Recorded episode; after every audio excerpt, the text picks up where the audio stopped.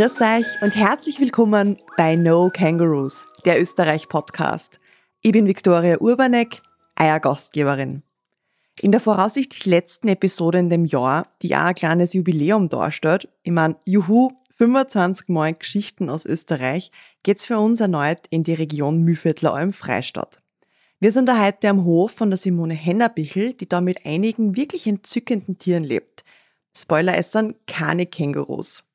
Willkommen auf der Lampaka Ranch in Freistadt. Seid ihr bereit für eine lässige Folge mit ganz viel Lamas und Alpakas? Los geht's!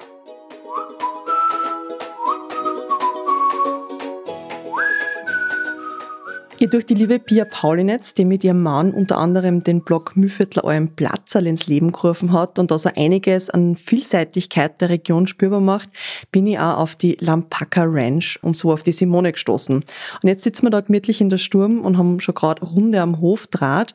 Gleich mal zu Beginn ein Danke an dich, Simone, dass wir uns da heute bei dir aufhalten dürfen und du doch äh, recht spontaner Zeit gefunden hast und wir heute einiges über dich und deine Viecherl und auch die damit verbundenen Aktivitäten dazu ist. Sehr gern. Lass uns einmal ganz zu Beginn über Lamas und Alpakas im Allgemeinen reden. Dass die aus der Andenregion oder aus den Andenregionen in Südamerika kommen, wissen wir ja oder wissen viele ja schon. Wo sind die jetzt aber genau her?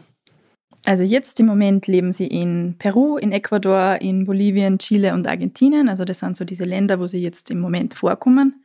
Ursprünglich herkommen dann aber aus Nordamerika, also aus dem heutigen Kalifornien. Spannend, das wissen sicher ganz viel nicht, dass das eigentlich Nordamerikaner sind. Also anno dazumals, vor 45 Millionen Jahren, waren die Lamas und Alpakas nur Kaninchen groß. Also die sind ganz kleine Tierchen gewesen, die Vorfahren.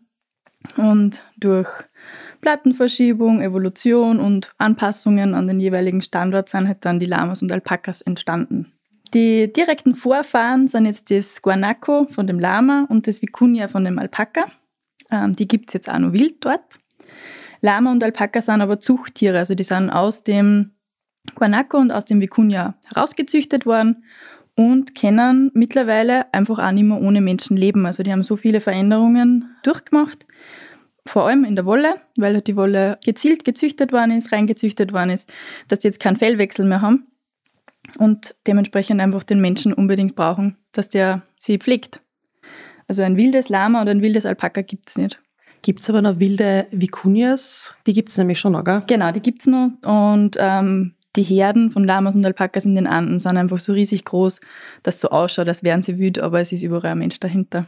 Okay, spannend, ja. Jetzt habe ich auch wieder was gelernt, weil ich war vor ein paar Jahren einmal einen Monat in Chile unterwegs und war dann immer total begeistert, wenn wir da irgendwo in die Berge unterwegs waren und dann da Lamas, Alpakas und, und Vicunias und die Huaris, genau, die Huarizos, die Huarizos äh, herumkupft sind und dass da immer ein Mensch dahinter ist, ist wirklich spannend, dass die einfach auch heute nicht mehr ohne uns sein können, ja. ja.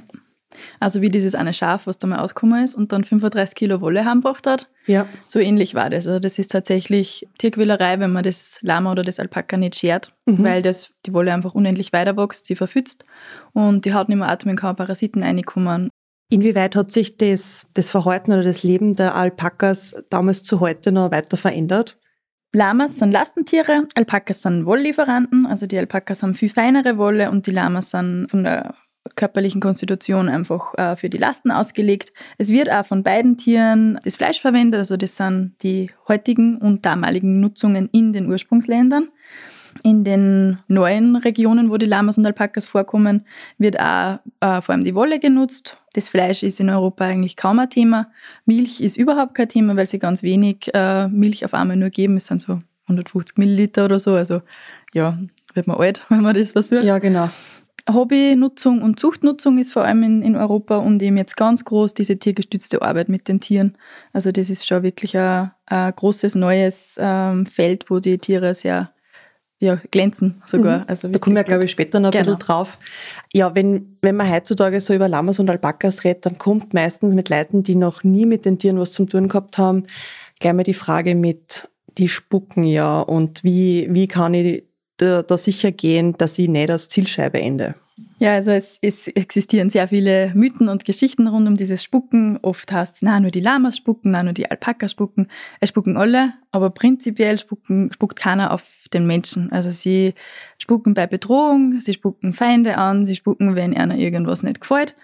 Aber da kommen einige Signale vorher und man hat eigentlich meistens die Zeit als Mensch, wenn man jetzt äh, Urheber dieser Bedrohung ist, äh, dass man das Verhalten einstellt. Gespuckt wird äh, Mundinhalt, aber auch, wenn es wirklich ernst hergeht, Mageninhalt. Also das ist wirklich nicht empfehlenswert. es hat auch keinen äh, großen Sinn, da jetzt lustig zu sein und versuchen, ein Lama zu provozieren und es anzuspucken oder ein Alpaka. Also das geht schlecht aus, mhm. weil man hat einfach nicht die Skills. und stinkt wirklich furchtbar. Also wenn man ernsthaft angespuckt wird, dann reicht einmal Duschen nicht. Oh je. Und ja, ich spreche aus Erfahrung. Wenn es ums Füttern geht, äh, passiert das oft. Also, es ist also machst du einer hin und wieder das Futter streitig? Nein, nicht immer einer das Futter streitig, sondern ich bring's und sie streiten untereinander und ziehen halt nicht so genau. Und das trifft halt dann mich und nicht denjenigen, der es eigentlich verdient hätte. ja, vielleicht ähm, musst du einfach noch ein bisschen, bisschen üben mit einer, damit die richtigen Lamas und äh, Alpakas treffen. Manche wissen ja gar nicht, wie man Lamas und Alpakas unterscheiden kann. Also es gibt da ein paar so Tricks? Äh, kannst du uns als, als Expertin, als Lama- und Alpaka-Mama quasi ähm, sagen, wie man die, die Tiere auseinanderhalten kann? Also der große Unterschied äh, ist am Kopf zu finden. Die Lamas haben eine kurz behaarte Stirn und lange gebogene Ohren, da sagt man Bananenohren dazu. Die Alpakas haben diese Wuschel auf der Stirn, diese klassischen Frisuren, die so witzig ausschauen und haben kurze spitze Ohren. Also wenn man schnell hinschaut, schaut man auf den Kopf. Die Lamas sind die größeren von den zwei. Äh, Alpakas sind deutlich kleiner, deutlich wolliger, weil sie eben die Wolllieferanten sind. Und äh, in der Literatur heißt es, äh, wenn man Lama anschaut, ist das rechteckig, wenn man einen Alpaka anschaut, ist das quadratisch. Das mag man jetzt halten, wie man will. Mhm. Ähm, es ist auf jeden Fall so, dass die Alpakas im Allgemeinen einfach runder sind, fluffiger sind und die Lamas irgendwo eleganter, weil sie ja doch so erhaben von oben mhm. herabschauen, manchmal arrogant. Erkennt man das bei den Ohren schon bei den Jungtieren? Ja. Okay. Weil manchmal ist es ja so, wenn man zum Beispiel, ich sage jetzt einmal, bei Walen oder bei mhm. manchen Fischen, äh, da weiß man äh, beim Jungtier gar nicht, ist das jetzt sowas oder sowas ja. und das entwickelt sich erst. Ähm, ich war jetzt in Norwegen und da kann man bei Orcas zum Beispiel, erkennt man an der Rückenflosse, ob das ein Mandel oder Weiberl ist. Aha. Aber nicht bei Jungtieren, weil sie das erst entwickelt und auswachsen muss. Kann man eigentlich Lamas und Alpakas vom, vom Geschlecht her auseinanderhalten? Nein, vom Geschlecht her nicht. Man merkt ein bisschen das Verhalten, ob sie jetzt so ein bisschen hengstisch sind. Äh, wenn man jetzt die Hierarchie feststellen will in der Herde, dann hat man einfach eine Futter rein. dann weiß man ganz genau, wer da jetzt der Chef ist. Und wir haben jetzt vorher ja die Wally kennengelernt, das ist die Chefin in unserer Herde, also mal ein wichtiger Punkt in einer Herde, in einer Lama- und Alpaka-Herde ist eine Frau die Chefin und der Hengst ist mehr der Beschützer und der Vermehrer halt dann auch. Mhm. Wenn man in die Herde reinschaut, sieht man eben, wer, wer da die Hosen anhat. Äh, es reicht bei der Walli, bei der Herdenchefin, einfach nur, wenn die den Kopf dreht, wenn die die Ohren ein bisschen hinlegt, dann weicht schon irgendwer aus. Also sie braucht da sehr wenig. Sie hat einfach die Macht wirklich, äh, ja, in sich und jeder weiß, wo sein Platz ist. Es hat jeder Aufgabe in der Herde. Es ist recht schön zum Beobachten. Es gibt irgendwen, der aufpasst. Es gibt irgendwen, der äh, ein bisschen der Kasperl ist. Es gibt wen, der beschützt wird. Es gibt wen, der beschützt. Und die Wally ist immer eine sehr gute Chefin, eine sehr gute äh, Herdenmama, weil sie wirklich auf alle Acht gibt. Da wird keiner irgendwie ins Eck gedrängt oder ausgeschlossen. Es ist generell in einer Lama- und Alpaka-Herde sehr spannend, sehr schön, weil sie so harmoniebedürftig sind. Das ist jetzt bei den Pferden, wer das kennt, ähm, die sind doch oft sehr gewalttätig. Da wird viel äh, ausgetreten oder gebissen. Das gibt es bei den Lamas kaum. Bei den Lampakas bleiben wir dabei, weil mhm. äh, Lamas und Alpakas sind da sehr harmoniebedürftig. Da gibt es kaum äh, wirkliche körperlichen Streit, sondern mehr auf die Distanz, mehr mit eben Körpersprache und dann halt, wenn es nicht anders geht, mit Spucken. Bei den Hengsten gibt es natürlich andere äh, Revierkämpfe, die hupfen schon einmal so richtig zusammen. Mhm. Aber die bei den Mädels ist sehr ruhig und sehr harmonisch. Wenn ein neues Tier dazukommt, ist das eigentlich in einem halben Tag total integriert und darf fressen, darf sie hinlegen und ist Teil der Herde. Ja, schön. Das heißt, Lamas und Alpakas bei euch sind in einer Herde, die werden gar nicht getrennt. Wir haben, ja genau, die, die Lamas und Alpakas sind gemeinsam, äh, aber getrennt sind männliche und weibliche Tiere. Also da haben wir schon eine Trennung. Alpakas und Lamas verstehen sie. Man kann sie auch kreuzen, da kommen wir dann später noch dazu. Sie sind schon so, dass sie wissen, ich bin jetzt ein Alpaka und ich bin jetzt ein Lama. Also sie sind schon, haben schon andere Gruppierungen dann, aber untereinander verstehen sie. Also sie haben die gleichen Signale, sie sind anatomisch äh, sehr ähnlich, kommen vom gleichen Lebensraum, äh, haben die, das gleiche Ernährungsverhalten. Genau.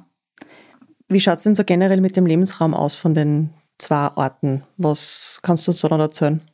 Also ursprünglich kommen sie ja aus den Bergen. Also sie, sie sind eigentlich verdrängt worden in die, in die Berge von den Siedlern dann. Also das sind andere Tiere. Ursprünglich waren sie auch in dem, im ebenen Weideland.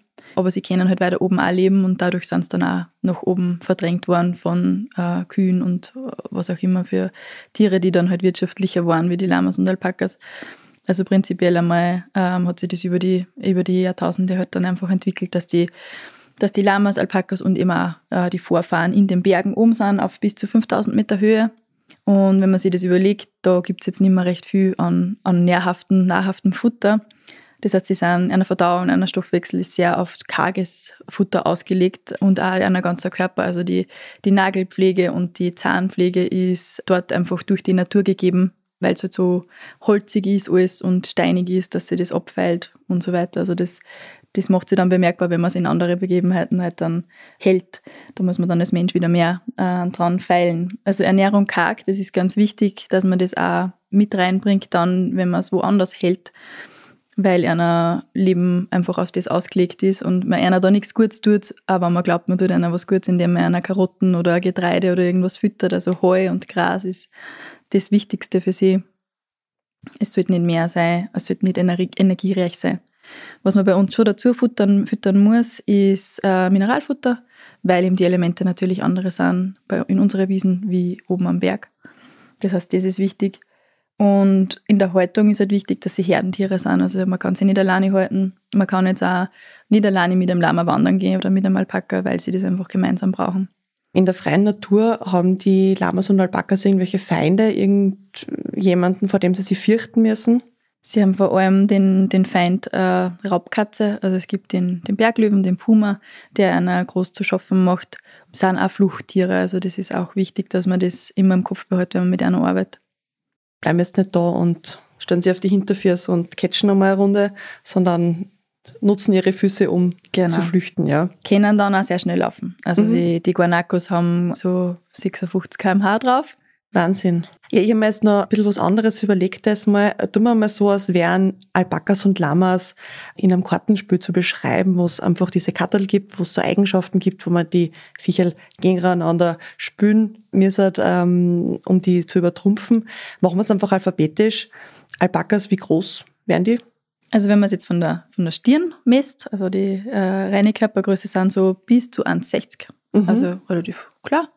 Und vom Gewicht? Und vom Gewicht her sind sie immer nicht klein und moppelig, sondern optimalerweise haben sie so zwischen 55, 60 bis maximal 80 Kilo. Also da 80 ist schon wirklich äh, mhm. viel. Herdengröße? Ähm, Herdengröße ist, ist äh, eigentlich nicht zu beantworten, weil es es ja nicht wild gibt. Das heißt, in der geschützten Haltung hat man es halt selber in der Hand, wie viel man jetzt hat. Wichtig ist, dass mehr als zwei sind. Besser vier. Heißt tut öfter gerade Größe ist besser wie ungerade. Aber das ist, ja, mhm. ich glaube, das kann man lassen. Lieblingsfressen? Lieblingsfressen, ja. Sie sind wie wir. Sie stehen auf Süßigkeiten, sollen sie aber nicht haben. ähm, wir haben schon geklärt, sie sollen so karg wie möglich ernährt werden. Also Heu und Gras. Sie würden aber einen Apfel auch fressen und das ist halt dann sehr wichtig, dass man da aufpasst, dass, man, dass sie das halt nicht erwischen. Mhm. Sie sind dann nicht so schlau, dass das nur das fressen, was gut für sie ist. Mhm. Ab, so wie wir. auch bei Giftpflanzen. Mhm. Also muss man bei beiden Tierarten sehr aufpassen, dass man da nicht, dass sie nichts erwischen, was mhm. nicht schlecht, also was schlecht ist für sie, weil sie halt da nicht aufgewachsen sind. Jetzt mhm. kennen sie das bei uns nicht. Spuckweite. Spuckweite drei Meter, bis zu drei Wahnsinn. Meter. Und nicht so zielgerichtet. Also Sprühregen über alle. Also wer, wer da mit in der Gruppe ist und wenn da, dem, dem er gerade steht, gerade irgendwas angestellt hat, dann mitgehangen. Ja, grüne Taufe, sage ich immer. Vom Gemüt her? Vom Gemüt her sind die Alpakas ein bisschen schüchterner. Es lässt sich erklären, ein bisschen durch die ursprüngliche Nutzung. Als Alpaka ist man ja Wolllieferant, das heißt, man hat eigentlich nicht so viel zum Tun mit einem Menschen. Man hat die, die Superpower aus Gras und hohe Wolle wachsen zu lassen und das geschieht ohne Menschen. Mhm. Das heißt, die sind einfach das gar nicht so gewöhnt von, von Urzeiten an, sondern waren halt mehr unter Artgenossen und sind dementsprechend einfach mit Menschen ein bisschen vorsichtiger. Es gibt schon, man muss halt da einfach auf den Charakter aufpassen. Es gibt schon Alpakas, denen das auch voll Spaß macht, so Rampensau-Alpakas. Aber die sind dünn gesät. Also mhm. da muss man schon wirklich schauen, dass sie nicht zu viel Stress haben, mit den Menschen dann zu arbeiten. Also sie sind nicht so leicht für Wanderungen geeignet. Haben Alpakas irgendwelche besonderen Fähigkeiten? Wir haben schon gehört, Superpower Wolle. Also die Wolle ist Wahnsinn. Das ist wirklich was ganz, was ganz, was Feines. Es heißt da, das fließt der Götter. Mhm. Also es ist wirklich ein, ein, Naturprodukt, was, was überzeugt in sehr vielen Bereichen. Das würde ich schon sagen, dass das die, die besondere mhm. Fähigkeit ist. Ja, dann spielen wir das Ganze das gleiche jetzt einmal mit den Lamas durch. Wie groß können Lamas werden oder was ist eine durchschnittliche Lama-Größe? Also äh, maximal sind sie 1,90 mit der Stirn praktisch. Also, äh, Aber ohne Ohrwaschel? Ohne Ohrwaschel, ja, mhm. anscheinend. Also man misst ja oft Stockmaß, da mhm. ist halt dann eigentlich ja, ja ist, äh, ist schwierig. Also sie werden 1,90 groß. maximal. Es gibt da auch wie bei den Menschen größere, kleinere. Sie wachsen, beide Tierarten wachsen, bis das so eineinhalb sind, sieht man große Unterschiede. Bis das fünf sind, da sind sie dann richtig ausgewachsen. Mhm. Gewicht? Gewicht so 120 bis 180 Kilo, unter Umständen auch 200, wie unsere Walli. Gleich jetzt dann wahrscheinlich bei der, bei der Herdengröße, je nachdem, wie der Mensch das beeinflusst. Genau. Lieblingsfressen? Ebenso. Auch am liebsten eine Abfall? Ja, aber eben wirklich Reminder, Bitte kein, nicht. Genau, bitte genau. Kein, kein energiereiches, zuckerhaltiges Futter einer geben. Auftrat. Nein, nein, nicht einmal wegen am Auftraten, sondern einfach, weil der Stoffwechsel nicht ausgelegt ist drauf und das die Verdauung total stört und die, die langfristig in die Gelenke geht. Mhm. Also sie werden dann auch nicht so alt, wenn mhm. man es falsch füttert. Spuckweite? Spuckweite gleich, ja, bis zu drei Meter. Es gibt sehr viele Mythen zwischen, wer spuckt mehr, wer spuckt zielgerichteter, ja, unterm Strich, es spucken alle und wenn man sich gut verhält, spuckt keiner. Okay. Gemüt? Gemüt, ja, die Lamas sind äh, ja Lastentiere, das heißt, die sind von Grund auf mit dem Menschen haben sie gearbeitet. Es ist bei der Zucht halt einfach auch Wert gelegt darauf worden, dass das Gemüt sehr ruhig ist, dass sie gut mit Menschen arbeiten, dass sie motiviert sind, weil wenn das Tier jetzt die Lasten tragt und man dann das Tier auch noch zahlen muss, weil es nicht weitergeht, dann hat man irgendwas falsch gemacht. Mhm. Das heißt, die sind arbeitswillig und ruhig und angenehm, ausgeglichen, nicht ängstlich, mutig voran. Und das macht es halt gerade für Wanderungen dann total geeignet. Besondere Fähigkeiten von Lamas? Die besondere Fähigkeit von den Lamas ist äh, einer eine sanfte Gegenwart, würde ich jetzt sagen. Also es ist total entspannend, wenn man mit einer marschiert. Sie gehen eine, eine Beziehung ein mit dem Menschen, der mit einer wandert, eine, nehmen eine Verbindung auf und äh, man ist mit dem Wandern auch dann total entspannt. Also es macht sehr, es ist sehr, hat sehr viele positive Effekte, wenn man da mit, mit seinem Lama da durch den Wald spaziert und beide Tierarten sind einfach so exotisch und man hat da einfach äh, ja, eine, eine besondere Gesellschaft. Mhm. Ja, also wenn ich jetzt irgendein Kartenspiel anfangen würde und äh, Lamas und Alpakas wären dort drinnen, kann man sich dann sicher aussuchen, mit welchen Geheimwaffen man dann die, die anderen Tierchen da, sag ich einmal, schlagen möchte. Aber lass mal das Kartenspiel jetzt einmal Kartenspiel sein. Die Tiere sind ja wahnsinnig weich, vor allem natürlich die Alpakas. Müssen die eigentlich auch gebürstet werden? Also, ähm, das kann man versuchen. Aber Oje. Unsere Tiere haben halt auf der Weide überall, wo irgendwo ein Zaunpfosten ist, äh, haben sie Bürstenköpfe, also Besenköpfe, wo sie sich selber kratzen können, äh, weil da haben sie selber in der Hand. Sonst sie sind eben nicht so Fans von Berührung überall und man kann sich vorstellen, diese Wolle, die ist dann relativ lang und das, das zirkt dann halt einfach. Also wenn man da jetzt durchkampeln möchte, das ja, hat man, glaube ich, selber keine Freude und sie auch nicht. Sie dann. Und es ist auch nicht notwendig. Es ist nicht notwendig, nein. Es ist eben notwendig, dass man es schert. Das haben wir eh schon kurz besprochen, dass das eben, dass man einer die, die Wolle auch wirklich abnehmen muss, weil sie sonst verfilzt. Mhm. Und das macht man halt auch einfach auch in einem Abstand. Also bei den Lamas ist dadurch, dass sie nicht so viel Wolle produzieren, ist alle zwei Jahre okay. Bei den Lamas, auch bei den Alpakas wäre es wichtig, jedes Jahr. Wir bei uns scheren jetzt auch die Lamas jedes Jahr, weil wir einfach im Sommer die Hauptsaison haben und da einfach heiß ist und einer halt leichter fällt, wenn sie da ein bisschen weniger Wolle haben. Was sie an Pflege selber übernehmen, ist, sie dann Sandbaden. Ist für die Schermaschine der Tod, Mhm. aber für sie wirklich super, weil es einfach Parasiten fernhält und sie ein bisschen kratzt und auch für das Wohlbefinden einfach total angenehm ist. Die Weide schaut halt dementsprechend aus, also es gibt überall einen Sandplatz, den sie sich selber machen. Da wird dann auch angestanden. Also das ist so ähnlich wie beim Freibad, wo man dann der Genau, zum steht Strand geht. und Genau. wartet. Du hast gesagt, ihr müsst das, ähm, oder ihr scherzt das einmal im Jahr. Wie viel kommt denn da dann an, an Fälle überhaupt zusammen? Es kommt so zwischen zwei und fünf Kilo beim Alpaka zum Beispiel raus. Da gibt es aber natürlich je nach Körperteil, je nach Körperstelle unterschiedliche Qualitäten. Es gibt eben diese ähm, Rücken- und Bauchgegend, das ist halt die beste Qualität. Da ist das Vlies am gleichmäßigsten, am längsten auch. Das wird halt dann für die hochwertigsten Produkte verwendet.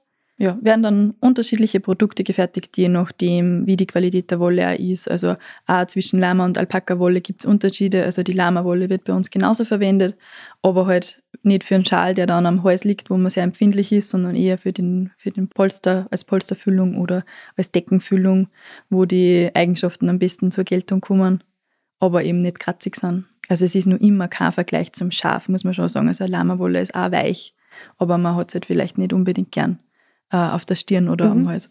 Was kann man sonst noch aus dem, aus dem Fell, aus dem, aus dem Vlies herstellen? Genau, wir haben schon gesagt, äh, wir machen eben Bettdecken und Pölster. Dann gibt es bei uns Schuheinlagen. Gerade jetzt im Winter Genau, super. gerade jetzt im Winter. Also ja, Winter ist eigentlich die, die Saison für Mhm. die Produkte von den Lamas und Alpakas. Magst du uns noch sagen, wann ihr die Tiere immer scherzt? Im Frühling, im späten Mhm. Frühling. Seit heuer mache ich das auch ich selber. Mhm. Schönheitspreis kriege ich noch keinen. Aber es ist zweckmäßig. Und es war mir halt wichtig, dass ich eine Person ist, die, die, die sie kennen. Also, dass das äh, nicht jetzt ein fremder Mensch kommt. Ich habe mir das über Jahre jetzt immer angeschaut und überlegt, ob ich das irgendwann mir mal selber drüber traue oder nicht, weil es ist natürlich eine, eine Fertigkeit, die man äh, kennen muss und ein Profi ist ein Profi Mhm. und das ähm, hat halt einfach Vor- und Nachteile.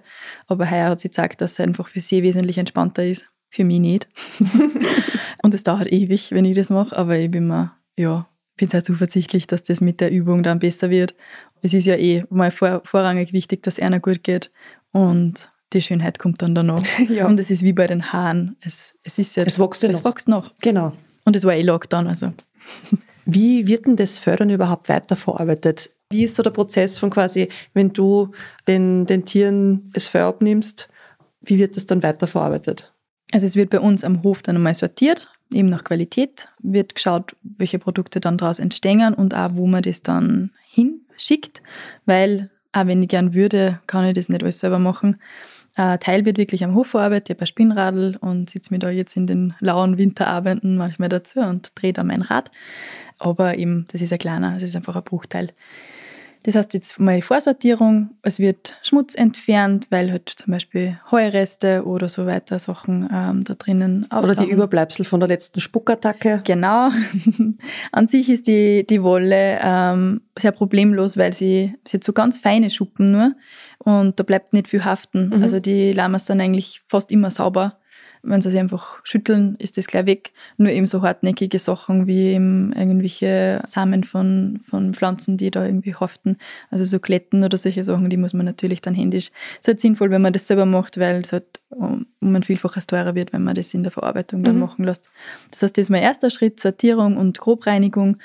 Dann teile ich es ihm auf auf die verschiedenen Produzenten. Wir haben da in Österreich welche, wir haben da in Deutschland welche, wo man halt einfach, die halt spezialisiert sind auf Alpaka- und Lama-Wolle. Die Lama- und Alpaka-Wolle hat eben kaum Lanolin, also kaum Wollfett. Das macht es von der Verarbeitung her leichter wie eine Schafwolle, weil es nicht so auf, aufwendig gereinigt werden muss. Genau, also es wird dann zum Produzenten geschickt, der sortiert dann weiter und hat dann Maschinen, die die ganzen Fasern in die gleiche Richtung bringen, dass man es dann weiter verarbeiten kann. Das nennt sich Kardieren. Und da fällt dann wieder Schmutz raus. Also da ist noch gar nichts gewaschen, das kommt dann erst später. Oft wird es wirklich erst im fertigen Produkt dann gewaschen. Genau, also das äh, ist dann die, die grobe Verarbeitung mal und dann je nachdem, was halt draus wird, wird es halt entweder verfilzt, dass halt so Fließmatten wird, Filzmatte wird und die Schuhanlagen dann zum Beispiel rausgestanzt werden oder es wird ein bisschen mit Schafwolle vermischt, dass äh, besser gemeinsam hält und für Bettdecke dann zum Beispiel. Genau. Oder äh, wird halt versponnen, verzwirnt und dann verheckelt oder mhm. verstrickt. Also zum Beispiel Socken und solche Sachen, also und auch den Winter ganz viel genau. nützliche genau. Sachen, die einfach warm halten. Genau. Und aber nicht, äh, also das, das Besondere an dieser Wolle ist, dass sie leicht ist, temperaturregulierend in einer, einer, einer guten Art und Weise, dass man nicht schwitzt, aber auch nicht friert. Ein bisschen geruchsneutralisierend ist auch. Also man, man kann zum Beispiel einen Alpaka-Wollpulli, den braucht man gar nicht so oft waschen. Das reicht, wenn man den einfach äh, aushängen lässt. Auch bei den Hauben merke ich das und ich habe ja da die, ähm, die Feuerproben, weil mhm. ich habe die, die Sachen ja auch im, im Stall an, ähm, dort wo man es halt am meisten dann einfach auch braucht, als Alltagsgegenstand. Und die brauche ich echt selten waschen und normalerweise haltet der Geruch so gut. Und da reicht es einfach, wenn es ein bisschen liegt. Und dann ist der, der gute Stahlduft mhm. äh, schon ein bisschen neutralisiert. Also das ist sehr interessant. Wir sind ja da jetzt auf deiner Lampaka Ranch und ein kleiner Spoiler vorweg, da handelt es sich ja um einen Fantasienamen, den du da kreiert hast. Ähm, ganz viele Höfe haben ja Alpakas oder Lamas. Hast du die damals einfach nicht entscheiden können oder wieso gibt es bei euch beide Tiere? Da muss man ein bisschen ausholen. Also so grundsätzlich äh, gibt es ja bei uns die Lamas wegen meinem Papa. Also mein Papa hat einen Weidepfleger gesucht, weil sie halt irrsinnig brav zusammenfressen alles weil es halt in den Anden nicht viel gibt. Jetzt nehmen wir uns wirklich, was sie kriegen können. Also quasi ein Rasenmäher. Genau, ein Rasenmäherlama, wie mhm. ich sie ja oft nenne. Sie fressen tatsächlich Brennnessel, Brombeerstauner, alles Mögliche, was unsere Tiere, unsere herkömmlichen Weidetiere einfach stehen lassen. Mhm. Das heißt, das war so dieser, dieser erste, erste Punkt, warum wir die Tiere gekriegt haben. Das waren halt nur so zwei, drei. Kann ich mich ehrlich gesagt gar nicht mehr so genau erinnern, wann, das, äh, wann die auf dem Hof gekommen sind. Auf jeden Fall schon vor 15 Jahren. Und dann waren es halt einfach mal Weidepfleger. Und dann so schon langsam, 2014 haben wir das dann angestoßen, meine Mama und ich mit, hey, probieren wir das, war doch witzig, schauen wir, ob wir wandern können mit einer. Da hat sie das so ein bisschen rundherum, haben wir das schon wenig äh, kennt, die Tendenz in Richtung Lama-Wandern, Alpaka-Wandern. Und dann haben wir da ähm, unseren Trainer hergeholt und gezielt Tiere ausgesucht für die Wanderungen. Und angefangen hat es eben mit Lamas. Und ich wäre eigentlich auch bei den Lamas blieben. Aber wir haben ein Lama gesucht und der Züchter hat kein Lama gehabt und hat uns dafür zwei Alpakas gegeben. Und so einfach haben wir dann die Alpakas mhm. gekriegt. Und es ist schon schön, wenn man beides hat, weil es einfach für unterschiedliche Zwecke auch genutzt werden und eine Vielfalt einbringt. Und auch für die Menschen, die kommen, gibt es ja trotzdem die, die fürchten sich vielleicht ein bisschen vor einem großen Lama, die hätten die aber Alpaka. Sie werden im Laufe der Wanderung draufkommen, dass besser mit dem Lama fahren, weil sie einfach viel ruhiger sind. Mhm. Aber so ist halt einfach wirklich für jeden was dabei. Was habt ihr denn ja sonst noch für Tiere am Hof? Oder habt ihr früher noch andere Tiere gehabt, wie du so dass ihr habt angefangen mit zwei, drei und jetzt habt ihr äh, viele mehr. Wer wohnt denn sonst da noch an, an vierbeinen Hof? Also angefangen hat der Hof da mit Rindern, mit Hochlandrindern. Das war so das Herzensprojekt von meinem Papa. Dann sind die Pferde gekommen, das ist das Herzensprojekt von meiner Mama. Die Rinder sind ausgezogen auf einen zweiten Hof. Die Pferde sind mehr und mehr und mehr geworden dann halt so schon langsam auch die Lamas. Und jetzt ist es halt eigentlich relativ ausgeglichen. Jetzt sind halt, jetzt gibt es den Pferdehofteil und es gibt den Lama-Hofteil oder Lampaka-Hofteil. Und jetzt sind halt 13 Lamas und Alpakas am Hof und um die 20 Pferde. Und ja, die Tendenz ist weiter steigend. Mhm. Ihr habt ja ein paar Federviehs auch. genau, wir haben so für einen Eigengebrauch haben wir halt äh, Geflügel, wir haben Wachteln, wir haben Hühner, wir verkaufen auch die Eier die kann man im Hofladen ähm, sie abholen. Plan ist schon auch in Zukunft vielleicht mal wieder ein Schweinchen oder zwei mhm. und vielleicht irgendwann wieder ein Hochland drin, weil sie, sie tun mir schon voll an. Also das ist schon wirklich ein Tier, was ich sehr, sehr schätze. Man muss halt aufpassen, dass man sich nicht zu weit auseinander lässt. Also ich hätte ganz ursprünglich wäre einmal so der Plan gewesen von einer kunterbunten Wanderung. Also meine, meine Idee war gewesen, eben Lamas Alpakas, dann haben wir ja die Pferde, dann hätte ich gerne nur ein kleines Kälbchen vielleicht dabei mhm. gehabt und Schafe haben wir auch mal eine Zeit lang gehabt und das war halt witzig gewesen. Aber langfristig ist das trotzdem, glaube ich, besser. Oder ich habe mich halt dafür entschieden, dass ich mich mehr auf eine Sache konzentriere weil es auch für die Tiere besser ist von den Parasiten her. Mhm. Wenn man die jetzt gemeinsam halt mit Schafen, hat man da einfach ein Problem. Und da habe ich mir dann schweren Herzens dazu entschlossen, dass ich die Schafe wieder aufgib. Aber ja, ich habe tausend Ideen im Kopf und es wird sicher nicht fad werden. Ja, na, äh, bei der Recherche, was ich so alles gelesen habe, auch mit deinem Werdegang, da werden wir jetzt dann noch ein, äh, noch ein bisschen reinstochern und ein bisschen was über dich erfahren. Ich finde das immer total spannend, wenn Leute einfach so viele verschiedene Interessen haben, weil das Leben ist einfach nicht nur schwarz und weiß und da gibt es einfach noch so viele andere Sachen dazwischen und wieso sollte man sich für eine Sache entscheiden, wenn man doch so viele verschiedene Sachen machen kann und sich ja immer wieder für neue Sachen begeistern kann. Die zwar Hunde haben wir noch nicht angesprochen. Stimmt, genau, die dürfen vier nicht. Katzen. Und vier Katzen, ja, die haben wir jetzt noch gar nicht gesehen, aber die zwei Hunde haben mich gleich äh, ganz entzückend begrüßt. Der größere kennt man meinen, wenn man mal nur schnell hinschaut vom Fell her, das könnte ein Lama sein, ein bisschen klein, aber ist, ist recht groß, gell? Der hat auch einmal im Jahr Schertermin, also das, das geht klein an. Ja, die zwei Hunde, also wir haben ähm, einen Leonberger und einen Münsterländer Mix. Die zwei begleiten auch die Wanderungen, hat sich sehr gut ergeben, äh, sind Teil der Herde irgendwo. Also ist schon ein Unterschied, wenn jetzt ein fremder Hund uns begegnet, dann ist das für die Lamas und Alpakas schon ein Stress. Einfach auch als Fluchttier, sie ähm, haben dann schon das Gefühl, das könnte eine Bedrohung sein. Es dauert dann auch ein bisschen, bis sie sich wieder entspannen, wenn wir jetzt zur Begegnung haben. Darum dürfen wir jetzt auch zum Beispiel eigene Hunde die Wanderungen nicht begleiten. Von Wandergästen jetzt zum Beispiel, unsere sind eben dabei. Und ganz witzig, ich habe einmal eine Gruppe gehabt, das war Kindergeburtstag. Und ich habe da halt fünf Lamas mitgehabt und die Noah und die Caro, die zwei Hunde. Und im Endeffekt habe ich die Lamas genommen und jeder wollte mit dem Leonberger gehen. ja, aber es gibt's auch. Also Mhm. das, es sind auf jeden Fall lauter besondere Tiere irgendwo, die, die da am Hof sind. Die einfach auch ihren Platz haben und so auf sich, Ja. äh, auf das Gefüge einfach auch aufpassen. Ja. Und irgendwo merkt man, ich mag Flauschigkeit. Ja, na auf alle Fälle. Wir haben ja gerade vorher gesagt, dass Lampaka eigentlich ein Fantasiename ist, aber ihr habt tatsächlich eine Lampaka-Stute am Hof. Jetzt erklären wir mal, inwiefern das mit der Esmeralda was zum tun hat. Genau, also Lampaka ist jetzt der Fantasiename, weil irgendwie wollte ich was haben, was nicht so lang ist. Ihr merkt sie jetzt da im Podcast, Lamas und Alpakas, es ist immer irgendwie so eine lange Phrase und jetzt hat sich das entwickelt, dass das halt einfach die Lampakas sind, sehr schon gut durchgesetzt, dass man einfach nur von den Lampakas redet. Man muss das doch immer wieder mal aufklären, weil dann äh, Menschen glauben, es ist ein eigenes Tier. Eben, ein Lampaka gibt's nicht, aber es gibt eben ein Huarizzo, das ist der korrekte Fachbegriff für eine Kreuzung aus Lama und Alpaka. Das wird in den Ursprungsländern vor allem für die Fleischerzeugung gemacht. Die Esmeralda ist bei uns ein Kind der Liebe. ist nicht bei uns am Hof geboren, sondern bei der Züchterin, wo sie der Lama-Papa schock verliebt hat in die Alpaka-Mama, über den Zaun gehüpft ist. Das war alles überhaupt nicht absichtlich. Und ja, dann ist die Esmeralda auf die Welt gepurzelt obwohl die, die Alpaka-Mama eigentlich auf ganz teuren Liebesurlaub nach Südtirol reisen hätte sollen, dort da hingereist ist, weil das keiner wirklich gewusst hat, dass die, die Mama halt schon trächtig ist und hat dort ja in Saus und Braus gelebt mit einem stattlichen Casanova und war aber schon trächtig.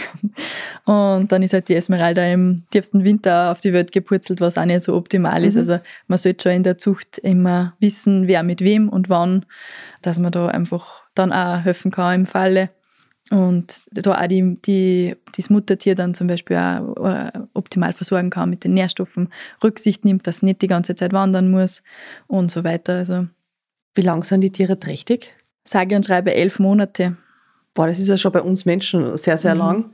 Und es gibt nicht so einen genauen Geburtstermin, sondern sie haben eigentlich so ja, einen Zeitraum von 20 Tagen auf oder an, wo halt auch drum, drum geht, wie ist das Wetter äh, oder ist recht stressig in der Herde, ist gerade eine Notsituation, wo sie das dann auch tatsächlich verschirmen. Also man wartet dann schon ein Echterl. Mhm. Vor allem, wenn man mehrere Decktermine hat, weil man macht das immer ähm, so gestaffelt, dass man halt wieder überprüft, bist du schon trächtig oder nicht. Das ist auch ganz witzig, das ist nämlich ein Spucktest, den man da macht. also man lässt Hengst und Stute zusammen und wenn die Stute sagt, nein, ich will nicht, dann spuckt sie ihn halt an. Aber das ist halt auch nicht so aussagekräftig, weil so manches Mal finden die Stuten auch Gefallen dran und äh, sind schon trächtig. Und ja, man kann halt wirklich dann nicht so ganz genau sagen, wie lang oder wann, die, wann das Fohlen auf die Welt kommt.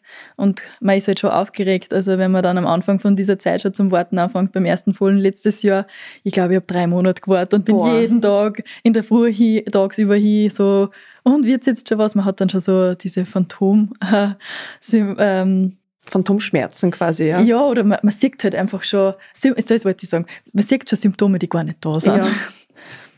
Und ganz witzig, heuer habe ich eigentlich geglaubt, dass die Pocahontas ein Fohlen kriegt und sie war gar nicht richtig.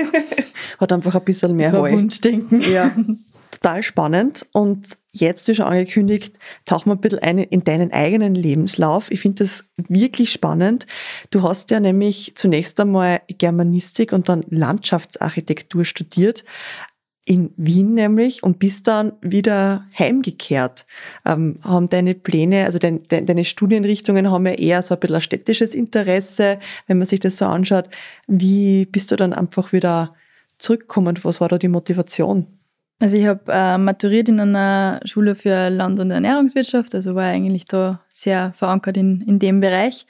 Habe dann ja bei der Matura-Zeitung äh, oder eh schon vor, also meine Lieblingsfächer waren sehr sprachlich angehaucht und bei der Matura-Zeitung war ich dann die Chefkorrekturleserin mhm. und das hat mir so wahnsinnig Spaß gemacht, dass ich mir gedacht habe, eigentlich war das, war das meins und ich bin halt als 19-Jährige dann nach Wien, habe Germanistik studiert, das hat mir irrsinnig Spaß gemacht. Nutze das auch jetzt nur bei meinen Texten, bei der Homepage, bei den Patenschaften, wo immer Botschaften kommen von mhm. den Tieren. Das heißt, es ist äh, nicht verloren gegangen. Auch die, die Korrektur-Leserzeit äh, ist nach wie vor. Also ich mache so zwischendurch immer mal wieder ähm, irgendwelche Abschlussarbeiten, die ich halt korrigiere. Äh, ich habe nur einfach während dem Studium gemerkt, das ist kein 40-Stunden-Job. Mhm. Es ist irrsinnig schwierig, eine Stelle zu finden. Es ist immer projektbasiert, es ist immer unsicher, wann das nächste kommt. Und wer schon mal was Korrektur gelesen hat, merkt, es geht einfach nicht acht Stunden am Tag. Mhm. Und es ja, war einfach dann irgendwann so der Punkt, na, das, das ist nichts, was ich hauptberuflich machen kann und auch mhm. nicht, was ich möchte. Ich habe dann, hätte mich dann für einen Master beworben in, eh, in Linguistik weiterhin und das waren aber nur 25 Teilnehmer, die da halt äh, genommen worden sind, 25 Bewerber. Das heißt, ich habe da das dann nicht geschafft, habe dann ein Jahr warten müssen, habe meine Beziehung schon in Freistadt gehabt und habe mir dann gedacht, okay, passt, das Jahr, das setze ich jetzt aus. Mein Papa hat eine Gärtnerei in Freistadt und ich habe halt dann beschlossen, hey, eigentlich ist das jetzt der ideale Zeitpunkt, da wirklich ernsthaft eine zum Schnuppern, weil ja, als Kind hilft man halt, aber man weiß nicht, wie das wirklich ist und habe dann ein Jahr gearbeitet und es hat mir tatsächlich so Spaß gemacht und wir haben so gut äh, zusammengearbeitet, dass ich dann mir gedacht habe, okay, irgendwie ist das auch eine Option. Das mhm. war vorher nie so richtig im Kopf. Und der David, mein Lebensgefährte, hat sowieso vorgehabt, dass er studieren geht. Äh, der ist technischer Chemiker. Dann habe ich mir halt was gesucht, was in die Richtung passt und habe halt dann Landschaftsarchitektur auf der BOKU angefangen und das hat auch sehr viel Spaß gemacht. Das ist ja ganz eine andere Uni. Ich habe das Stadtleben total genossen, mhm. aber es war eigentlich von Anfang an klar, ich will dort nicht bleiben. Spätestens für die Familienplanung möchte ich einfach wieder, ich möchte die Kindheit meinen Kindern so gönnen, wie sie ich gehabt habe. Mhm. Einfach am Land mit Tieren und in der frischen Luft, in der Natur und nicht in der hektischen Stadt. Also das kann ich voll gut nachvollziehen. Ich bin ja auch in einer kleineren Stadt in der Steiermark aufgewachsen, aber halt auch am Stadtrand und draußen mit, mit Wald und Natur und das ist einfach ganz schön. Und ich kann das auch mit Wien voll gut nachvollziehen. Ich bin wahnsinnig gerne in Wien für einen Tag oder für zwei oder mal für ein Wochenende oder vielleicht einmal für ein bisschen länger. Ich genieße das voll, was da einfach an Möglichkeiten gibt und einfach ein bisschen so. Ja, aber ich mag ja diese alten Gebäude einfach total gern und auch teilweise diese Anonymität. Mhm. Aber ich bin ja immer wieder richtig happy, wenn ich zurückkomme. Ja. ja. Es ist schon für einen, für einen jungen Menschen, also es war die, die optimale Aufteilung eigentlich so in die Anonymität, sie einmal selber finden, ohne dass man ständig irgendwie so das Kleinstadtleben, diese ständige Beobachtung, die man irgendwie hat oder einfach mit ein, einfach einen Neustart zu haben mit ganz fremden Leuten. Also ich bin damals ganz alleine nach Wien gegangen, ich habe keine Schulkollegen gehabt, die da irgendwie dabei gewesen waren. Und das war eine sehr wichtige Entscheidung und, und auch das, ich, ich werde das nie bereuen, auch einfach kann wieder zurückkommen und kann wissen, okay, ich habe diese andere Seiten vom Leben genauso gesehen und mir aber bewusst jetzt für das Landleben entschieden. Und ja, abgeht tut mir die Kulinarik, die, der Lieferservice, das nicht jeden Tag selber kochen müssen, das nicht angewiesen sein aufs Auto mhm. und die öffentlichen Verkehrsmittel. Also das ist natürlich am Land schwieriger. Aber es hat alles seine Vor- und Nachteile. Hat Vor- und Nachteile ja. auf jeden Fall. Du hast ja auch nach deinem Studium noch ganz viele Ausbildungen gemacht, die sich eben um die Lamas und Alpakas dran. Kann man einfach so sagen, ich hole meine Alpakas und mache damit Wanderungen oder braucht man da irgendwie eine Ausbildung und was hast du in diese Richtung gemacht? Ich muss ehrlich gesagt sagen, ich weiß nicht, wie es ist, wenn man kein Landwirt ist ob man sich als Privatperson einfach ein Lama oder Alpaka haben da kann. Ähm, es gibt halt natürlich gesetzliche Grundlagen, was man halt an Stall und Weide und so weiter, was da halt tierschutzrechtlich relevant ist. Also keine Wohnzimmer-Alpakas. Genau, die mhm. es aber über Instagram doch gibt und das immer recht schrecklich ist, wenn mhm. ich sowas sehe, weil das einfach ein völlig falsches Bild vermittelt mhm. und da sehr viele Tiere auch wieder leiden müssen, weil man mhm. einfach glaubt, ah, das ist eh okay und eh normal. Genau. Aber ja, also es muss halt einmal der, der Ort, es muss die Haltung einmal muss einmal stimmen, ähm, dass sie artgerecht leben können. Sie müssen mehr sein. Also zwei ist ja nur keine Herde, zwei mhm. ist so Minimum. Das ist immer das Problem an, an gesetzliche Grundlagen, die, die bilden halt nur den... Die Extremen ab. Genau, wirklich nur das ganz, das ganz Minimum. Und das ist aber doch nur, das reicht halt trotzdem nicht. Und mir schon gar nicht, weil ich einfach gern hätte, dass, also die, die Lamas, die leben bei uns schon wirklich sehr gut. Mhm. Also da habe ich schon, da schaue ich schon, die, ich verwöhne sie nach Strich und Faden. Ja. Genau. Ausbildungsmäßig kann man das prinzipiell, also das ist halt wieder klassisch, klassisch österreichisch, man darf es so und so nennen, dann ist es erlaubt und wenn es einen anderen Namen ja. hat, dann ist es auf einmal nicht erlaubt mhm. und eigentlich tut ja jeder, was er will. Mhm. Ähm, genau, also man darf es halt nicht tiergestützte Therapie nennen zum Beispiel. Also der Therapiebegriff, der darf nicht fallen, wenn man nicht im Quellberuf irgendwas äh, Therapeutisches halt macht, wenn man nicht psychologisch irgendwo ist oder ähm, einen ärztlichen, ärztlichen Hintergrund hat. Wenn man es jetzt tiergestützte Aktivität oder tiergestützte Arbeit oder so Intervention nennt, dann ist das alles kein Problem, dann kann man eigentlich genau einfach loswerkeln. Mir ist halt wichtig, dass da schon die fachliche äh, Grundlage da ist, da darf ich mir einfach nicht drüber trauen, wenn ich nicht einfach zumindest einen, einen, einen groben äh, Überblick habe, was kann. Also ich würde mir einfach auch nicht drüber trauen, da jetzt irgendeine Therapie zu machen, weil es einfach nicht wenn man das nicht weiß. Also da kann man einfach nicht viel auch falsch machen und genau, zerstören. Ja. Darum ist mir das halt da auch wichtig gewesen, dass ich einfach mir da einen, einen großen Wissensschatz äh, aufbaue, dass ich eben weiß, wie ich mit den Tieren umgehe, wie ich die Tiere äh, trainiere, dass dann auch gut mit Menschen arbeiten, dass es für die auch passt, weil mir ist halt schon sehr wichtig, dass ich, also ich sehe meine Tiere als, als Partner und ähm, stehe die wirklich eigentlich drüber, auch teilweise über dem Kunden. Also es ist schon so, dass ich zum Kunden sage oder zum Wandergast sage, äh, hey, geh lieber so und so um mit dem Tier oder auch die Tiere dann wirklich aus einer Situation außerhole, wo sie einfach gerade einen Stress haben. Weil du kennst die Tiere ja am besten und du weißt, du weißt, wenn es da irgendwer mit dem Ohrwaschel einmal ein bisschen flattert, du kannst das viel besser interpretieren als jemand, der, sagen wir, eine Stunde einmal da ist. Genau, und ich beobachte es halt auch permanent. Ich sehe halt schon, auch der vertraut jetzt das Ohrwaschel, so mhm. wie du gerade sagst, und, und merke halt, äh, wenn ich da jetzt an dem und dem Schräubchen drehe, dann passiert gar nichts und es kriegt gar keiner groß mit, dass da jetzt irgendwas nicht okay war, ist das einfach harmonischer. Also es ist, ich will ja gar nicht, dass in die Richtung geht, dass was äh, passieren könnte. Genau. Und da kann man dann halt einfach, wenn man da viel äh, weiß und seine Tiere gut kennt, kann man da halt einfach das viel stressfreier für mhm. alle Beteiligten dann machen, auch das Erlebnis gut gestalten. Nochmal zu den Ausbildungen. Was, was war zum Beispiel die letzte Ausbildung, die du gemacht hast? Die letzte Ausbildung, äh, da ist drum gegangen, äh, die tiergestützte Arbeit mit kleinen Wiederkäuern. Also da war auch Schaf und Ziege dabei. Und da, das war irrsinnig äh, nett, weil wir da sehr viel von diesen ähm, Aktivitäten auch selber ausprobieren haben können. Das einfach hautnah selber erlebt, wie wirkt es für den und ähm, wie fühlt man sich da, wenn man jetzt einem neuen Tier begegnet und so weiter. Also es war wirklich, war sehr viel Selbsterfahrung auch. Das war wirklich eine, eine, gute, eine gute Ausbildung, weil es auch so vielseitig war mit eben drei verschiedenen Tierorten und auch wenn ich jetzt nicht mit Schafen oder Ziegen arbeite am Hof, bringt es trotzdem was. Ich habe auch von den Pferden mir also nicht viel mitgenommen. Also eigentlich komme ich ja mehr von den Pferden wie von den Lamas und es lässt sich nicht alles anwenden auf die Lamas und Alpakas, aber so der, das Grundverständnis ist einfach da und auch das Hineinversetzen in ein Fluchttier, was doch sehr wichtig ist. Und ich habe jetzt eine neue Ausbildung noch vor nächstes Jahr mhm. und zwar ähm, mache ich den Natur- und Landschaftsvermittler auf dem LFI wo es dann auch um Waldpädagogik geht und ähm, Waldbaden und Naturvermittlung einfach mhm. auch, weil mir das halt schon auch wichtig ist, dass man dieses Erlebnis in viele Richtungen gehen lassen kann, wenn es wäre, je nachdem, was der Kunde halt einfach auch, was der Wandergast gerade mechert oder brauchen könnte. Ich habe auch ganz viele Menschen aus der Stadt, die dann wirklich alleine die Luft schon so gut finden und da kann man einfach so viel, ja, so viel bewirken, auch, so viel mhm. Entspannung mhm. in der hektischen, in dem hektischen Leben, was eigentlich jeder hat. Spannend. Und seit diesem Sommer bist du ja auch die Betriebsführerin da bei euch am Hof, beziehungsweise von eurer Landwirtschaft. Von wem hast du denn übernommen, dass wir ein bisschen so einen Blick hinter die Kulissen haben und, und wer arbeitet da noch alles mit? Also übernommen habe ich es von, hauptsächlich von der Mama, aber eben vom Papa. Aber das, der, der Hof da ist ja die, das äh, Herzensprojekt von der Mama mit den Pferden vor allem.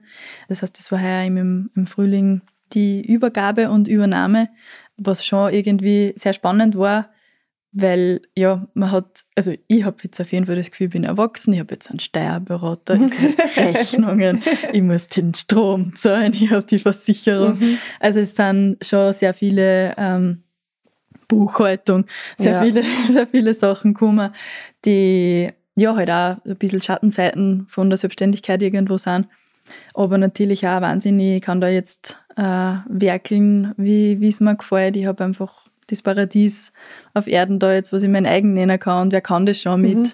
28, ähm, dass man da einfach wirklich so eine, eine große Wirtschaft da irgendwo hat und die Verantwortung ist schon groß.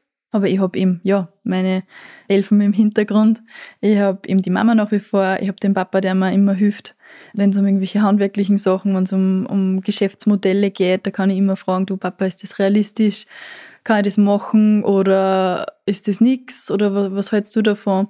Ähm, das ist einfach ein anderer Blick auch von einem ja, erfahrenen Geschäftsmann dann kommt, der an einem anderen Punkt da steht, der sagt auch oft so, schau, dass nicht zu viel wird, weil das, man ist schon einfach auch versucht, dass man sie überlastet, weil einem ja alles so viel mhm. Spaß mhm. macht und irgendwann kommt man halt drauf so, puh. Das ist ganz schön viel. Es ist ganz schön viel. Und wir haben halt auch, ja, wir haben die Familienplanung im Kopf und das ist ja dann trotzdem auch wichtig, dass man für so ein neues Lebewesen dann genügend Zeit hat und nicht, ich will ja nicht die gestresste Businessmom sein. Mhm. Und also das ist schon auf jeden Fall halt, ja, da, da mache ich mir viel Gedanken, wie sich das in Zukunft weiterentwickeln wird, auch weil halt die Gärtnerei auch noch zum Übernehmen ist. Wir haben es noch nicht angesprochen, aber ich bin ein Einzelkind. Okay, ja.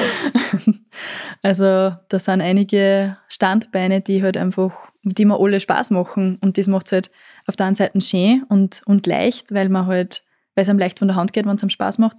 Auf der anderen Seite ist es halt schwer, was, was lasse ich jetzt weg oder wie, wie strukturiere ich das jetzt um, dass ich doch noch ein bisschen Zeit auch habe. Du sprichst mir gerade wahnsinnig aus der Seele, weil mir geht's also, ich habe auch ganz viele verschiedene Interessen. Ich habe zwar keinen kein Hof oder Gärtnerei zum Übernehmen, aber ganz viele eigene Projekte auch. Und es ist immer dann ganz schwer, wenn du da mal zum Beispiel wirklich einmal Urlaub planst, oh ja. also wenn du wirklich einmal aktiv nicht arbeitest oder nicht früh arbeitest, dass das ähm, der Rest trotzdem irgendwie geschaukelt werden muss, ja. Ja. Also Hut ab, dass du das auch, wir sind ja ungefähr gleich alt, also ich glaube ein paar Monate sind nur zwischen uns. Äh, ich finde das immer schön, wenn, wenn Frauen in meinem Alter finden, die auch selber so, so, einen, so einen Drive haben und einfach so einen, so einen Tatendrang in sich mhm. spüren und ähm, eben nicht diesen 9 to 5 haben, was natürlich auch in Ordnung ist, ja, weil das muss jeder für sich selber definieren, wie er sein Leben gestalten möchte, ja. Ich bin da je, jemand, der eher zu viel arbeitet als zu wenig. Und das mhm. habe ich auch dieses Jahr gemerkt. Aber es bin ja schon gespannt, was nächstes Jahr einfach noch so sich ergeben wird, weil wenn sich eine Türe schließt, dann öffnen sich mindestens drei andere. Man muss halt nur schauen, wo. genau, ja. Also ich bin, bin auch schon gespannt, wie es dann bei dir mit der, möglicherweise mit der Gärtnerei da weitergeht. Ähm, ganz spannend. Ja, und dann gibt es noch einen wichtigen Menschen, äh, den David, den mein, Darf man bitte nicht vergessen. Ja. Genau, den darf man nicht vergessen. Der halt auch mich in jeder Situation unterstützt, der mir bei den Lamas oft hilft, der auch Wanderungen mit mir geht. Der ist super bei Schulklassen, weil ich bin halt doch sehr streng und er ist immer so der, ja, jetzt schür mal. und das ist halt, ja, das, das hält mich halt dann auch in der Waage, weil ich habe halt schon wirklich so den Fokus auf, es muss alles ganz genau so sein und sie müssen ähm, da aufpassen und da und bin halt, komme halt schnell eine in, in sehr oft, also sehr viele Ratschläge, die ich dann gibt, dass es halt für alle passt und das ist halt gerade bei Kindern oft halt zu viel, mhm. weil ja, da fährt man halt oft auch ganz gut, wenn man ein bisschen weniger redet oder mhm. halt einfach sehr mal machen lässt und sich selber draufkommen lässt ähm, und nicht so Helikopter-Mom-mäßig mhm. in alle Richtungen halt immer schaut, sondern sehr was ausprobieren lässt und da habe ich halt dann schon auf jeden Fall mal den David, der da halt einfach der, der Gegenpol ist und halt eben der Landwirtschaft viel hilft. Vielleicht noch, ähm, wir helfen halt einfach alle zusammen. Wir haben jeder halt unser jeder das eigene die Herzensprojekte und sind aber doch ähm, immer zur Stelle für den anderen, wenn irgendwo wer Hilfe braucht. Also es ist jetzt äh, mittlerweile recht schwierig, dass wir alle gemeinsam auf Urlaub fahren. Muss eigentlich immer irgendwer daheim bleiben mhm. und halt schauen, weil es halt schwierig ist mit so viel verschiedene Tiere, die so besondere Betreuung dann auch brauchen, dass man halt wen findet, der da dann aufpasst. Mhm. Also es ist immer Chaos, wenn irgendwer weg ist.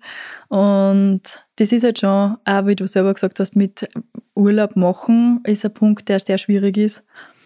Es ist aber auch dafür so, dass man vielleicht gar nicht so sehr braucht, weil man sich das Leben ja so richtet, dass es gut ist. Dass man, weil oft ist ja der Urlaub, da will man ja einfach eine Ruhe vom Alltag haben. Und wenn der Alltag aber eigentlich relativ schön ist, dann ist das gar nicht so notwendig. Also es ist oft so, dass gar nicht so das Bedürfnis ist, dass man weg will. Mhm. Bei mir halt zumindest. Also wir haben jetzt schon eine große Reise noch vor. Wir wollen unbedingt einen Monat nach Japan fliegen. Mhm. Das haben wir uns halt im Studium überlegt und ist halt mit Corona jetzt alles. So wie viele andere Sachen, ja. ja. Voll durch den, durch den Wind gekommen. Aber dann ist eigentlich schon, daheim ist schon sehr schön. Schaut der Lama beim Fenster rein. Ja, nein, es ist, wir, wir sitzen ja bei dir in der Stumm und ähm, ich schaue da quasi in zwei, ich habe zwei Fenster im, im Blickwinkel und gerade vorher ist dann rechts ans herum und jetzt marschiert da gerade ans links oben und es ist einfach, ja, so, ah, gerade was zum Trinken, oder? Bei dem Nein. Tisch oben. Ich Nein, geht einfach eine Runde spazieren, genau. Eine willkommene Ablenkung, ja, immer. Ja, in dem Podcast geht es ja immer darum, dass es über Geschichten geht und einfach Sachen, die erlebbar sind. Ähm, das ist bei Lamas und Alpakas ja recht, also es ist ja gegeben und es ist auch besonders spannend und aufregend. Wie kann man mit eure Tiere wandern gehen oder was für Möglichkeiten hat man, dass man eure Tiere kennenlernt? Ja, also wir haben eben diese Wanderungen.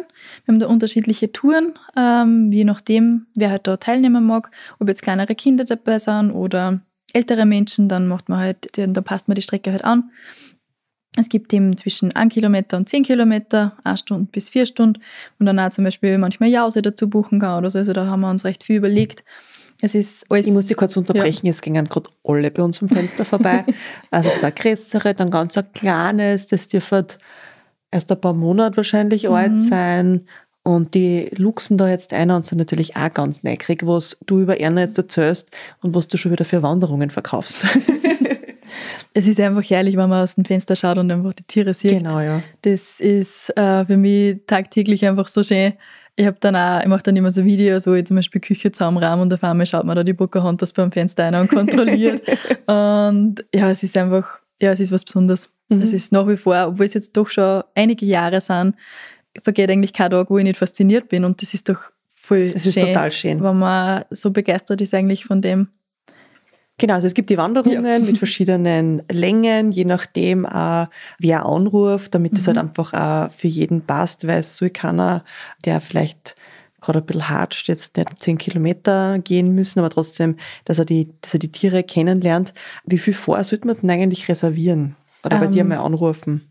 Also wir haben unsere Termine jetzt mittlerweile auf der Homepage gelistet, dass man da ein bisschen vorher schauen kann, weil ich habe das total unterschätzt, wie viel bürokratischer Aufwand da dahinter steckt. Mhm. Mit E-Mails beantworten, Fragen beantworten. Also ich habe mir jetzt sehr viel äh, Hintergrundgedanken gemacht, auch ein Kontaktformular überlegt, dass einfach da, da die Fragen, die ich halt sonst stellen muss, wo das äh, hin und her wird, dass das gleich ein bisschen abgekürzter ist weil die Zeit, die ich im Büro sitze, die bin ich nicht draußen. Genau, ja. Und äh, in dem Sinne sind halt eben Termine immer vorher, so zwei, drei Monate im Vorhinein schon gelistet. Und wenn man jetzt sehr wenig Terminidee oder wenn man sehr eingeschränkt ist äh, bei, der, bei dem Terminvorschlag, dann sollte man halt früher dran sein, also schon ein, zwei Monate vorher. Wenn man jetzt ein bisschen flexibler ist, dann geht es auch so zwei, drei Wochen vorher. Ganz spontan ist es meistens schwierig. Also wenn jetzt wer ausfällt, dann schreibe ich das immer aus. Aber es ist eigentlich kaum, dass wer ausfällt. Es ist halt, wenn Schlechtwetter ist, dann wird verschoben. Also wenn es stark Schlechtwetter ist, wenn es jetzt stürmt und schnappt mhm. und regnet in mhm. Kübeln, aus Kübeln. Wenn es jetzt ein bisschen regnet, dann gehen wir trotzdem es macht die Tiere nichts und das ist auch für uns schaut nicht, wenn man, genau. wenn man merkt, dass man nicht das Zucker ist. Schon ein bisschen im Vorhinein. Ich bin überwältigt, was die Nachfrage anbelangt. Ich habe jetzt äh, über ja, ich habe jetzt nachgezählt. Ich habe das heurige Jahr fast 150 Wanderungen gemacht. Wahnsinn, also fast jeden zweiten Tag, ja. Ja, ja ich habe den, den Juli, da habe ich nachgezählt, da habe ich 21 Wanderungen gemacht. Wahnsinn, mal schön. und ich, also ich schaue halt, ich mache halt Jetzt heuer habe ich mir überlegt, äh, dass ich mir fixe Tage mache. Früher habe ich das so ganz flexibel gemacht. Und jetzt ist es eben so, dass ich Donnerstag bis Sonntag wandere und da halt meistens zwei Termine anbiete, je nachdem, wie es halt ist. Und äh, da schaue ich halt, dass die Tiere abgewechselt werden. Also die gehen jetzt nicht jeder, jede Tour, sondern ich tue halt ein bisschen abwechseln. Und ich tue halt auch, ich merke es halt auch beim, beim Fangen schon, wie ist das Tier halt drauf. Wenn man das dann davon rennt und mir die ganze Weidefläche zeigt, dann überlege ich mir das, ob es mhm. wirklich mitgehen muss oder ob ich sage, passt, du hast halt Pause. Für die passt halt halt einfach nicht. Die Rücksicht, die nehme ich auch. Das ist halt einfach ein Riesenvorteil, wenn man grundsätzlich einmal nicht leben muss davon. Also mhm. das war ja nie gedacht, dass das ein Hauptstandbein wird. Das hat sich ja so ergeben. Mhm. Das ist ja eine ganz eine glückliche Fügung eigentlich gewesen. Das ist halt schon, ist mir halt da schon wichtig, dass, dass ich nicht die jetzt da zwinge dazu, dass da jetzt jeden Tag Vollgas marschieren müssen, sondern sie haben schon selber auch den, den Willen dazu und stellen sich auch an. Und dann, wo dann Lockdown war, war es ganz spannend, weil es wirklich am Zaun gestanden sind und so, hey, jetzt bringen wieder meine Leute her. Jetzt tun wir mal wieder was. Ich weiß ja schon gar nicht mehr, wie mein Hälfte ausschaut. genau, also das, äh, da schauen wir schon, dass es einfach für alle passt ich merke schon, dass es fordernd ist. Also das ist schon wirklich, äh, ich gehe da meine 10, 15 Kilometer am Tag mhm. und ich merke es an der Stimme teilweise, weil ich doch viel laut herumreden muss. Äh, man erfährt ja dann auch recht viel Infos rund um die Lamas und Alpakas. Wie tust du bei dir die Wanderungen abhalten? Kannst du ein bisschen einen Einblick geben, wie du das aufbaust? Genau, also ich bereite die Tiere halt vorher schon vor. Ich bin beim, beim Fangen bin ich gern alleine. Also da, das möchte ich gerne, dass die, dass die Tiere da den Rückzugsort haben, dass da nicht schon äh, Leute, Leute da stehen und das ist mir halt einfach wichtig, dass das alles in Ruhe abläuft und auch äh, ein gewisses Ritual halt einfach ist, weil das für sie ja ganz, ganz wichtig ist, weil es Gewohnheitstiere auch irgendwo sind. Mhm. Genau, also die bereite ich vor. Ähm, dann kommen die Menschen daher und ich mache eine Einführung, wo ich die Tiere vorstelle, wo ich den Umgang vorstelle mit den Tieren und dann kann sich jeder halt nach der Charakterbeschreibung, die ich dann gebe, auch das Tier aussuchen. Man kann dann während der Wanderung einmal tauschen. Dann marschiert man halt einfach mal los. Es gibt dann immer wieder Pausen, wo die Tiere halt grasen dürfen, dass sie so eine Belohnung halt mhm. haben. Die, die Stöhnen, die kann man gar nicht übergehen. Also das Wissen sie, da ist Pause und da, da wandert dann die Nase runter. Man kann dann halt Fragen stellen, man erfährt halt Sachen über die Tiere. Man lernt was über sich selber bei der Wanderung, weil äh, die Tiere checken sehr schnell ab, wer da an der Leine dranhängt. ob das jetzt ein konsequenter Mensch ist oder ob da ein bisschen was geht. Und das fordern sie halt dann auch ein. Also mhm. es gibt dann schon wirklich so die Touren, wo die Nase permanent unten ist und das halt dann nicht so angenehm ist. Aber wenn man konsequent ist, dann halten sie das auch sehr brav ein. Also sie sind da sehr kooperativ dann auch. Ihr habt ja noch was anderes, äh, was ihr anbietet. Das habe ich so in dieser Art und Weise noch nicht gesehen. Und zwar nennst du das Lamaste. Und zwar Yoga mit Lamas. Wie schaut denn das aus?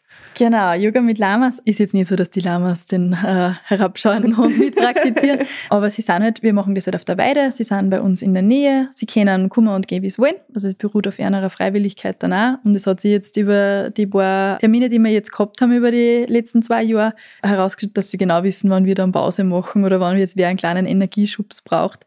Und dann halt daher marschieren und einmal schnuppern kommen Sie sind ja vom Wesen recht distanziert, also passen auch wirklich auf auf den Menschen, der, der mit einer interagiert. Also sie steigen jetzt nicht auf die Füße oder sonst irgendwas. Sie sind sehr reinlich, was da auch sehr gut dazu kommt. Sie haben nämlich ein WC. Mhm. Sie gehen auf eine bestimmte Klostelle oder mehrere, aber auf jeden Fall nicht so einfach nur irgendwo hin. Also nicht dort, wo sie gerade stehen, genau. sondern sie, sie machen genau. sie bewusst eine Eckerl. Also man braucht sich nicht fürchten, dass man dann da die Lama-Kugel irgendwo bei der Nase hat oder auf die Yogamatte oder so. Also das sind optimale Tiere für mhm. sowas. Und sie sind dann recht neugierig und sie kommen halt dann mal schauen, was tun wir da und helfen halt vielleicht ein bisschen mit, indem sie halt irgendwo ein bisschen schnuppern und stupsen. Genau, es ist halt eine total äh, entspannende Präsenz auch. Sie fressen dann, sie reißen das Gras neben einem ab und das ist einfach angenehm in der Natur. Die Yogalehrerin ist eine Kindergartenfreundin von mir, mhm. das hat sich auch ganz gut ergeben, wo ich mich auf die Suche gemacht habe, habe ich sie halt entdeckt und habe herausgefunden, dass das halt, also wir haben uns halt dann zusammengeredet und das ist jetzt eine super, super Sache geworden dass wir das da gemeinsam machen. Ich darf dann immer mitmachen, mhm. das ist für mich auch nicht schlecht, so ein bisschen. Ein äh, andere Bewegung. Genau, eine andere Bewegung. Und es wird recht gut angenommen. Und wir haben dann halt einfach einmal im Monat einen Termin und je nach Wetter halt. Und das ist recht, recht entspannend. Du hast auch auf der Webseite an na, Unterseiten oder du erwähnst es, dass man auch eine Patenschaft mit euren Tieren ja, eingehen kann. Eingehen kann, ja, sagen wir so. Wie schaut denn das aus? Die Patenschaft ist so, dass die Jahr läuft. Ähm, da kann man sich für ein Patentier entscheiden. Entweder man hat vielleicht hat sich verliebt während der Wanderung mhm. oder so, oder ähm, ist halt auf der Suche nach einem, äh, nach einem interessanten Geschenk. Also her habe ich zum Beispiel eine Patin, die hat das als Geburtstagsgeschenk gekriegt äh, und die die Verschenkerin hat äh, gesagt, ich wollte was finden, was du sicher noch nicht hast. Mhm. Und die Patenschaft kann man sich so vorstellen, dass man halt am Anfang eine Patenurkunde kriegt und einen Steckbrief vom Tier und dann halt im Abstand von ein paar Monaten immer auch so ein bisschen, also zum Geburtstag zum Beispiel oder zu Weihnachten sind so ein paar so Fixpunkte, ähm, oder halt je nachdem, wie sich das halt ergibt, über, im Laufe des Jahres halt einfach insgesamt viermal Post kriegt. Mit halt Botschaften vom Tier, so Erlebnisberichten. So eine kleine Brieffreundschaft. Genau, so eine kleine, aber halt eine, eine einseitige Ja. eigentlich. Und halt ein paar Vorteile hat. Man kriegt halt eine Wanderung billiger, man kann dem Hofladen äh, was billiger kriegen Mhm. und äh, kriegt halt auch immer wieder so kleine Geschenke. Also richtig entzückend. Und wer jetzt noch, gibt es für nächstes Jahr noch Patentiere? Es gibt ein Tier, äh, ganz einsam ist das nur, das ist Nee. die Isa. Das ist ein Lama, äh, ein einjähriges, was jetzt heuer im April zu uns gekommen ist. Ein ganz entzückendes Mädchen. Ähm, die ist jetzt gerade noch frei und es werden dann im Laufe des Jahres dann auch wieder Tiere frei, die praktisch vom Vorjahr waren.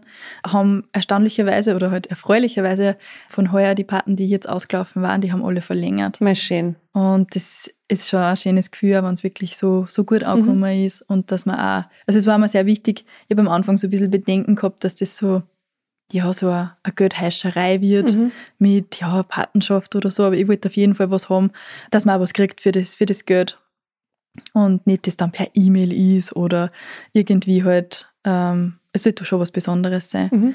Und es ist halt jetzt einfach ein Jahresbetrag und dann endet die Patenschaft automatisch und man kann es aber wieder verlängern.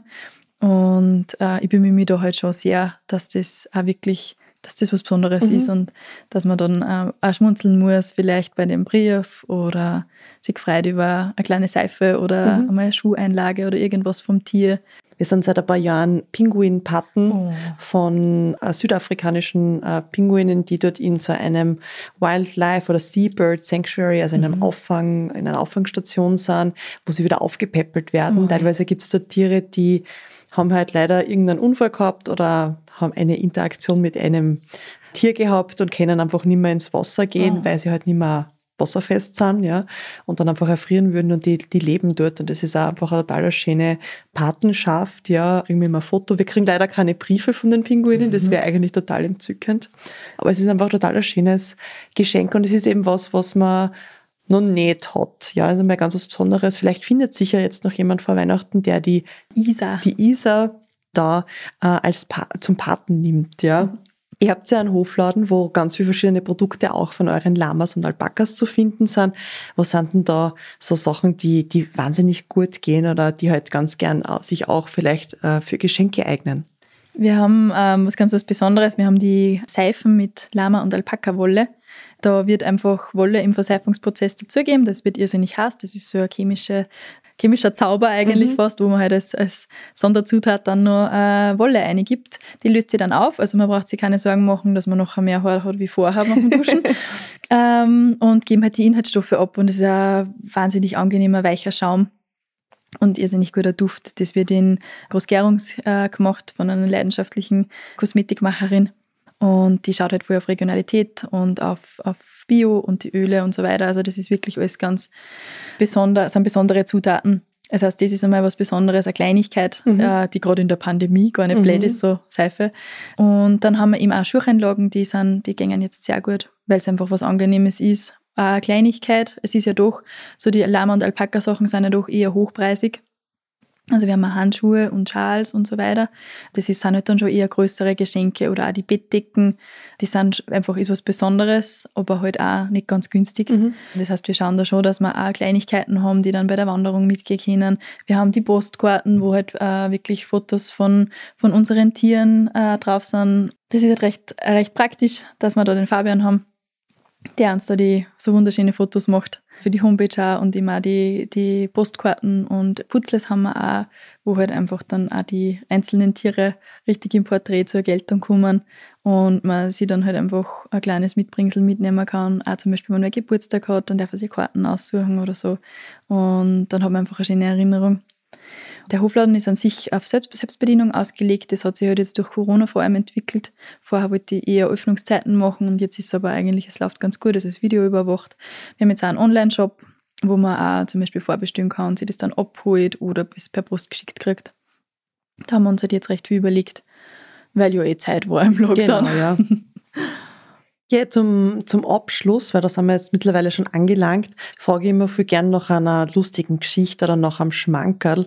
Magst du uns irgendeine besondere Begebenheit mit deinen Tieren erzählen?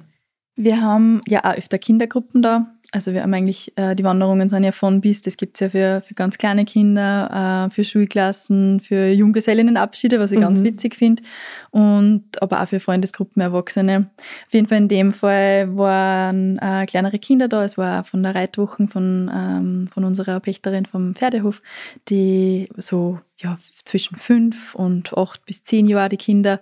Und da war ein Mädchen dabei, das hat einfach goldene Löckchen gehabt, ein blondes Mädchen, ausgeschaut wie so ein kleines Wattestäbchen. Ja. Also absolut süß. Äh, ich glaube, sie war fünf oder so. Mhm.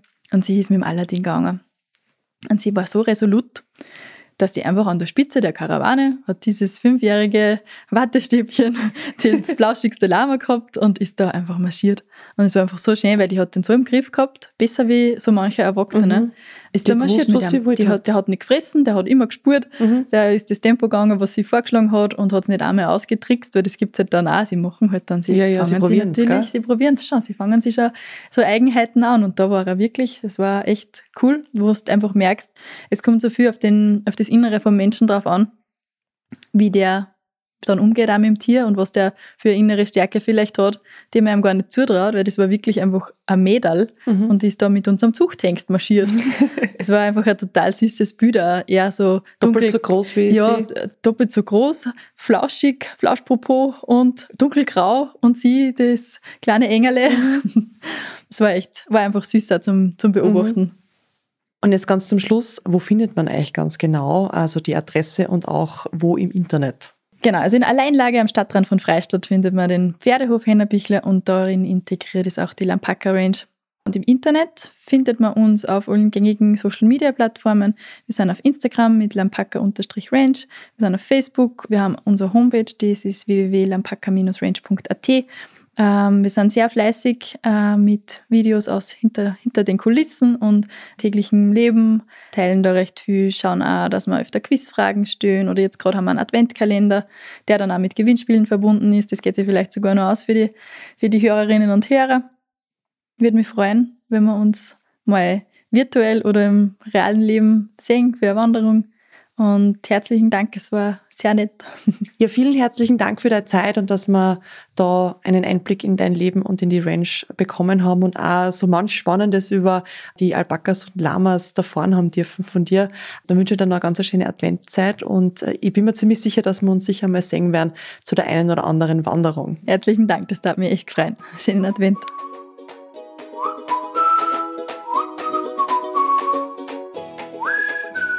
Ich weiß auf jeden Fall schon eins von meinen Ziele für nächstes Jahr, nämlich eine Wanderung mit den kuscheligen Lamas und Alpakas am Hof von der Simone. Wie am Beginn schon kurz andeutet, ist das die letzte Folge für das Jahr. Aufgrund von Corona hat sich die Planung ein wenig verschoben und so gibt es eine kleine Pause, in der ihr natürlich auch die anderen Folgen nachhören könnt, die ihr bis dato vielleicht noch aufgeschoben habt. Tipp für die Weihnachtszeit, Christkindlpostamt und auch die Geschichte von Stille Nacht, Heilige Nacht vom letzten Jahr sind wirklich super. Alle Infos zur Folge gibt es wie immer in den Shownotes unten und auf www.nokangaroos.at. Folgt den Podcast auch gerne auf Social Media, dort ist er unter seinem Namen zu finden. Ich wünsche euch eine ganz besondere Weihnachtszeit, viel Schnee und noch mehr Keksel. Wir hören uns dann im nächsten Jahr wieder. Für euch und bis bald!